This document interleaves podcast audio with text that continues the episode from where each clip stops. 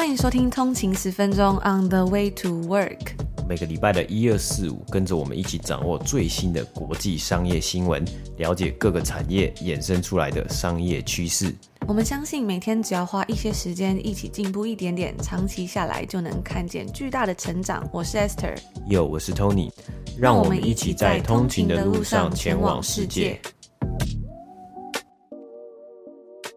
大家早安，今天是十二月三十号，星期五，欢迎回来通勤十分钟。大家早安。那很快的呢，今天三十号，明天三十一号，然后就要跨年了嘛。今年呢就要正式结束了，真的觉得哇，非常的不可思议，不敢相信。那我们的节目呢，第五季也是正式回归正式的 soft Lunch 了。这一次呢，我们就是回到台湾啊，然后充饱电，跟家人一起相处，然后出去旅游，然后呢也把这个日历的计划完成了。我觉得非常的有成就感，然后也非常的开心。虽然真的也是还蛮累的。但是呢，我觉得能够在台湾这样待上一段时间，真的非常非常的幸福。那现在我们又回到了每天跟大家一起在空中可以聊聊天啊，然后分享有趣的商业新闻，天天一起学习的感觉，我觉得真的非常的开心。那我们的二零二三年每日一鼓励呢，应该都已经寄到大家的手中，或者是呢，可能嗯还在路上，但是呢，已经全部都寄出了。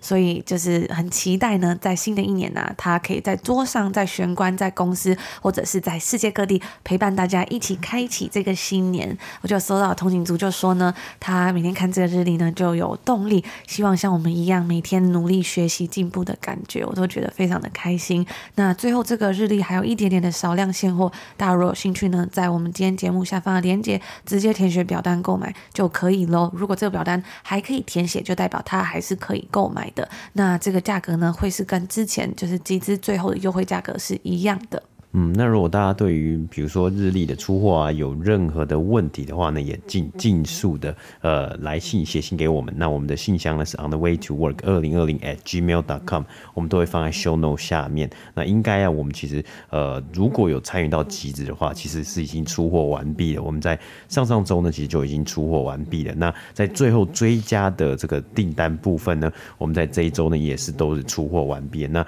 如果还有任何的可能想要问的问题或或是呃有任何的想法呢，都欢迎来信给我们哦。那我们在二零二三年以前呢，这个都会算是一个 soft launch，就是算是做一些二零二二年的总结啊，或是比较步调的比较慢的，跟大家分享在今年最后的一些有趣的消息，或者是对明年呢呃有没有一些新的趋势可以来值得关注的。那在明年的一开始呢，这个日历也会就会作为我们的行程表，每天呢我们也会稍微的来跟大家介绍一间美股公司，我觉得一定会是非常有趣，然后非常充实的，因为我们每每个月的订阅服务都会举办抽书活动，送出十本书给有订阅通勤族嘛。那这个月呢是送呃二零二三年每日一鼓励，然后问题也是非常的简单啊，是嗯只要回答就是在过去一年之中收听通勤十分钟带给你最大的收获是什么？那有一位通勤族呢，他就说的非常有趣，他就说每当新闻上或者是周遭的亲朋好友提及我在 OTW 已经听过的消息的时候，心里就会小小高兴一下，觉得自己多的觉得自己多了一些能跟人。聊的时事话题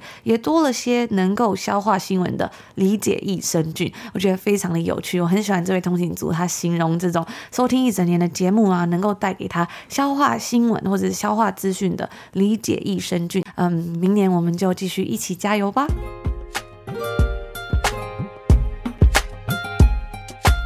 昨天呢，我们分享到在今年最尴尬的商业时刻前三名嘛，第一名呢是由脸书的 Meta 所推出的，让人十分尴尬的这一个虚拟化身，也让大家开始质疑说，嗯，该公司他花了一大堆钱在元宇宙的投资上面，到底这个钱都花去哪里了？怎么做出来的虚拟化身看起来比古早味的电玩画面还要阳春？大家如果有兴趣的话呢，昨天我们在我们的 Instagram 上面就是有呃一个贴文，就是在讲昨天这个集数的时候，我就有放上。这一张照片，相信大家看了就会知道，说为什么这么多人会质疑说，诶，这一个虚拟化身，它真的是，比如说值这么多钱吗？或者是它怎么会做出这样的一个东西嘛？那今天呢，我们再来看看在二零二二年的年度趋势。在分享之前，大家可以先猜猜看，说这一次要分享的前三名会有什么？因为呢，这些都曾经有出现过在我们播报的新闻里头啊，就是或多或少的，我们都有谈论过类似或者相关的新闻。什么样的趋势？你觉觉得会是登上今年的前三名，比如说讨论度很高的啊，或者是呃很或者是影响比较广泛的。那今天呢，我们要跟昨天相反，先从第三名开始分享。首先呢，在二零二二年有一个很大的流行啊，应该是属于这个青少年的应用程式 BeReal 这个 App，这一个可以共享照片的手机应用程式呢，在今年可以说是爆炸性成爆炸性成长，受到了广大的欢迎。从今年四月份呢，本来七百七十万的下载量，到十月份它暴增至五千三百万的下载量。那这个 App 呢，它是专注于真诚的互动，不知道有没有通勤族有使用过这一个 App？呢？要怎么样知道一个应用程式是否成功呢？现在啊，我们可以透过一个方法来检验。我们可以看到呢，很快的，也是十分受到青少年欢迎的应用程式 Instagram 以及 TikTok，很快就复制了这个功能，推出一样的东西在他们的平台上面。相信呢，应该有人已经有发现了，就是有前后镜头的一个拍照的照片共享。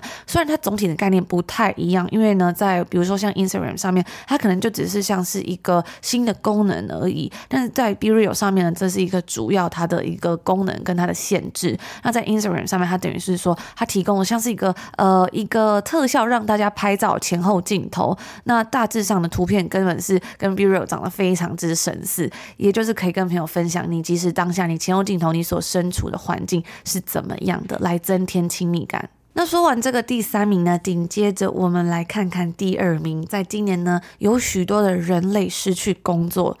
在人类失去工作之后呢，人工智慧的机器人则得到了许多的新工作。在二零二二年呢，AI 人工智慧艺术生成器，像是 Midjourney 以及 Dolly，都向我们展示了各种不同的创作。而 A 而像是 AI Time Machine 呢，则向我们展示了，要是我们若生在各个时代啊，会长什么样子？它可以自动生成说你在过去的历史朝代之中，你的长相呢，在放在这些呃服装啊背景之中的样子，用户。呢，只需要将自己的照片上传到 AI Time Machine 上面，它就会自动将你传送到像是世界二次大战的时候啊，或者是古罗马等等的历史时代之中。那 AI Time Machine 的母公司 MyHeritage 是表示说，他们不会将用户的照片分享给第三方的公司。所以最后生成的图片呢、将会是用户完全拥有的。那我就看到呃，有人上传自己照片，然后变成古代欧洲人的样子，真的还蛮有趣的。虽然是非常的不真实，但是呢，照片看起来又很准确的感觉。那这一间 MyHeritage 这家公司呢，它其实它最有名的应该是他们的基因检测技术。我记得在这两年或是过去的两三年啊，YouTube 或者是在 TikTok 上面就很常会有人去分享说，他们用 MyHeritage 或者是呃。另外一个也是非常有名，他们的竞争对手 Twenty Three and Me 这些公司所推出的检测包，稍微挂一下自己嘴巴的内侧，然后将自己的基因还有资料呢交回到该公司，他们就可以去帮你测出说你的族裔，还有你的人种构成，以及呢祖先在地球上面的迁移路线，甚至还可以制作族谱。更多的还有像是去寻找自己失散已久的亲人等等的。那 MyHeritage 的网站上面呢有很多种相关的服务，还有像是 Deep Nest 这项免费的服务呢，只要用户在他们的这个平台上面上传一张家人的老照片，然后稍等个十到二十秒啊，照片就会活化，然后变成一段小影片。那它是利用了深度学习技术，将这张照片呢，它的人像进行了追踪以及活化。而 AI Time Machine 呢，则是它最新推出的一项功能，让使用 AI 的用户啊，好像也存在于不同的时空之中。那我也会将我们上述提到这些平台还有相关的新闻放在 Slack 群组的补充链接里面，如果对这部分有兴趣的通勤族，很推荐可以去看一下哦。不过可能大部分都还是英文的，如果大家需要中文的相关资料的话，再跟我说，我之后再多找找看。那除了上面提到这几个之外，还有这两个月超红、讨论度超高的这个聊天机器人 ChatGPT，向我们展示了好像真的有一个朋友，他会实际的跟我们聊天啊，并且解答所有问题的那种感觉。虽然不是所有答案都是正确的啦，而现在呢，投资人也已经开始将钱投入这个所谓称之为 Generative AI 生成式 AI 的产业之中，并且相信呢，这个科技能够改变我们的工作以及生活的方式。那这个 Generative Generative AI 呢，生成式 AI，它指的是能够透过机器生产原始的作业，可以使用文字呢来生成内容，提供无限的选项啊。还有像是 Google、微软或是 Meta 等等的公司呢，都在使用这些科技等等的。简单的来说啊，就是让机器学习模型、研究历史数据的模式，并且呢，先进的深度学习技术去创造出一个全新生成的成品。它可能是一段文字、一张图像、一个音讯档，或者是一部影片等等等的。那这个领域呢，我觉得也是我们在明年呢、啊、能够去观察的一个区块。我也会在呃补充资料那边放上一个 Bloomberg Technology 的介绍。我觉得大家如果有兴趣的话呢，蛮推荐可以去看看他们在谈说到底这个东西是什么啊，未来会更流行吗？还有它的趋势是怎么样的等等的。好了，那聊完今年二零二二年的两大趋势之后，或者说是热门的流行之后呢，接下来的重头戏就是第一名啦。嗯，在二零二二年的 Trend of the Year 到底是什么呢？不知道有没有人已经猜到了？答案就是裁员潮。在疫情的那几年里头呢，每个几每隔几个月啊，我们就会在网络上看到哪一家公司、哪一间科技巨头的员工，他上传了一段影片。比方说他在公司工作一整天的影片啊，中午吃着公司准备好的午餐，喝着精致的浓缩咖啡，然后呢又拒绝了哪个公司的投资或者是呃赞助的讯息，那似乎也没有花很多时间真的在工作，好像一切都像是在天堂一样。但是时间快转到了现在，我们似乎已经完全看不到这些东西了，整个气氛转变的速度可以说是非常的快。首先呢是因为通货膨胀来临，联准会快速的升息以应对高涨的通膨嘛，然后。然后呢，很快的升息就造成了经济放缓，开始对于今年度的大环境造成作用。这也象征着科技产业在连续二十年的猛爆性增长已经是明显的结束了。在今年呢，大约有十五万名在科技领域工作的人呢、啊，被科技巨头还有一些小型的新创公司给解雇了。光是在十一月份呢，就总共有五万一千人被解雇。那对于曾经是在整体经济之中增长最快速的这个领域，也就是科技产业，这样子糟糕的数字啊，实在是十分令人担忧。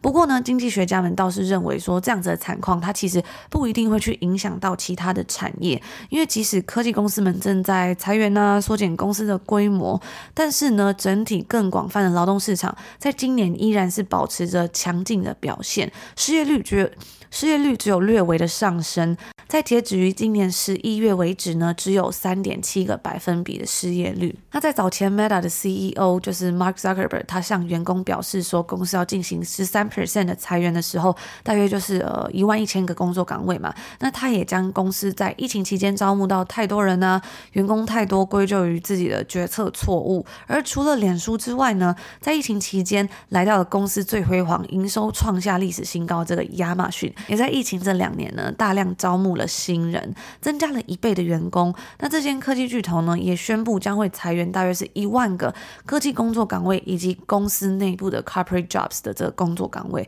不过呢，公司内部也有传言呐、啊，说呃，Amazon 他们自己 internal 内部的传言说，真正的裁员数字应该是在两万人左右。那其他今年比较主要的科技公司裁员潮，裁掉比较大量的公司呢，有像是线上券商 Robinhood，他们裁了百分之三十一的员工；Snapchat 母公司 Snap 裁了呃百分之二十；线上支付平台曾经是这个估值最高的独角兽 Stripe，则是裁员十四个百分比；轿车平台 Lyft 裁员十三个百分比；二手车买卖平台 Carvana 呢裁员八个百分比；然后外送平台 DoorDash 则是裁员六个百分比。最后呢，当然也别忘了，还有在今年也是十分惨淡的加密货币领域。在加密货币产业呢，今年总共是裁员了两万六千人。除此之外呢，还有像是在 Elon Musk 他宣布要掌管 Twitter 之后所进行的人事缩减，裁掉了近一半的员工，大约是三千七百五十个人。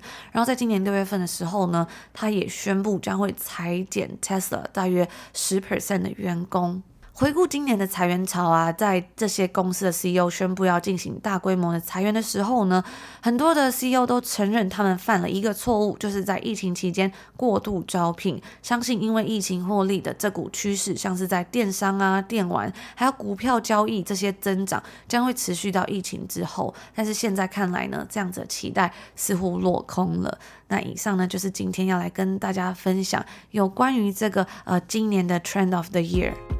Bye.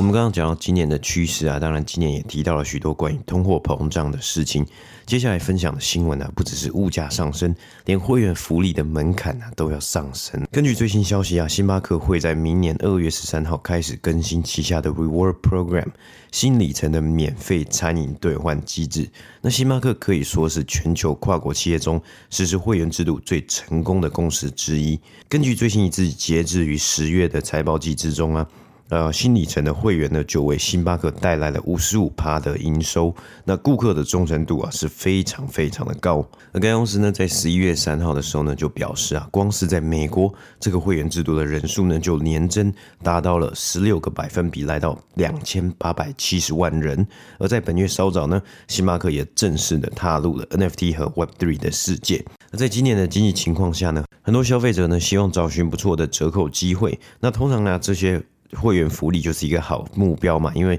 可能可以换到免费的商品呢。以星巴克为例呢，对于每天都要来一杯的上班族来说，固定累积积分就可以换免费的咖啡，实在开心不过。但是啊，星巴克对于这次对会员福利的调整呢，将会让之后兑换免费餐饮的门槛调高。不只是星巴克啊，在先前，美国另外一间咖啡连锁店 Dunkin 呢，在十月调整了他们的会员计划。让兑换免费咖啡的成本增加了，也引起了一些消费者的反弹。而对于星巴克来说呢，这可能也会有一定的风险。星巴克是提到啊，他们不会改变积点的方式啊，所以以现在的方式呢，就是透过像是星巴克卡 （Starbucks Card），就是真正的把钱先存在这张卡片之中，然后呢拿卡片去星巴克消费，消费者每花一块美金呢，就可以得到两点。那如果是用其他的支付方式消费啊，每消费一块呢，就是一点。在特别活动之中呢，消费者通常也可以累积到更多的点数。但是呢，如果不算特别加分活动的时候呢，透过星巴克卡消费，消费者需要花上一百块美金才能够集到两百点来兑换一杯新冰乐，还有等价的嗯饮料。而如果用其他方式付款的话呢，需要花到两百块美金才能累积到可以兑换新冰乐或是其他等值饮料的两百点。相比之下呢，按照旧有的制度啊，消费者只要花大约是七十五块到一百块美金就可以累积到两百点呢。而以现有的制度之中呢，五十点就可以换到一些小的饼干啊，或是小东西，还有简单的茶。那明年的新制度呢，是要一百点才能换到。而大部分的饮料呢，在现在是用一百五十点就可以换到的，明年呢就会更新成为两百点才能换。星巴克呢，在今年有多次的高层异动啊，不过最终的 CEO 人选呢也已经出炉了。今年的股价呢，大约是下跌十四个百分比。那我们也看到这几个月呢，慢慢的是从股价从年终的低点呢往上爬。以上呢，就是我们今天要跟大家分享的所有消息啦。在两天还是在三天就要来到明年了嘛？那刚开头跟大家讲到在，呃这次的抽书活动是要送给大家每日一鼓励。那这个抽奖活动呢，本来已经截止了，那我们决定延期到十二月三十一号，就是二零二二年的最后一天。所以如果你已经完成订阅的话呢，记得就是加入到这个 Slack 群组里面，就可以一起参加抽奖了。只要回答一个问题，非常的简单。嗯，那这个这个问题还有这个抽奖活动，我们是办在 Slack 群组上面的一个好书分享的抽奖频道。那如果你点进去这个频道里面呢，其实就应该就可以看到了。所以应该还有大概像 S 讲的，大概还有两天左右的时间呢，大家可以把握机会来参加这个抽奖啊。因为这一本每日鼓励呢，我们是非常的精心制作嘛，很难得有这个机会呢，是要用抽奖的方式呢，送给我们有订阅的通勤组。那如果你也有兴趣加入我们的订阅服务的话呢，我们现在是有两个礼拜的免费试听在 Apple Podcast 上面，但是呢，订阅一年就能够享有超级优惠方案，也还在进行当中哦。就是在 Apple Podcast 上面订阅一年能够享有七六折的优惠，立即省下快要三个月的月费，就是一千六百九十块。那如果你是安卓用户或是非苹果用户的话，你也可以使用 Patreon 订阅，然后呢，下载 Google Podcast 就可以收听了。我们也有制作一个教学影片在我们的官网网上面，在 Patreon 上面的订阅呢，一样也是有年费优惠的哦，所以大家就是可以把握机会，在今年底给自己一个新年礼物。那我们就在这边祝福大家，今天就是二零二二年的十二月三十号，倒数两天，最后两天呢，今天有一个愉快的开始，美好的一天。那我们就下个礼拜，也就是二零二三年，明年见喽！我们就明年见喽，拜拜。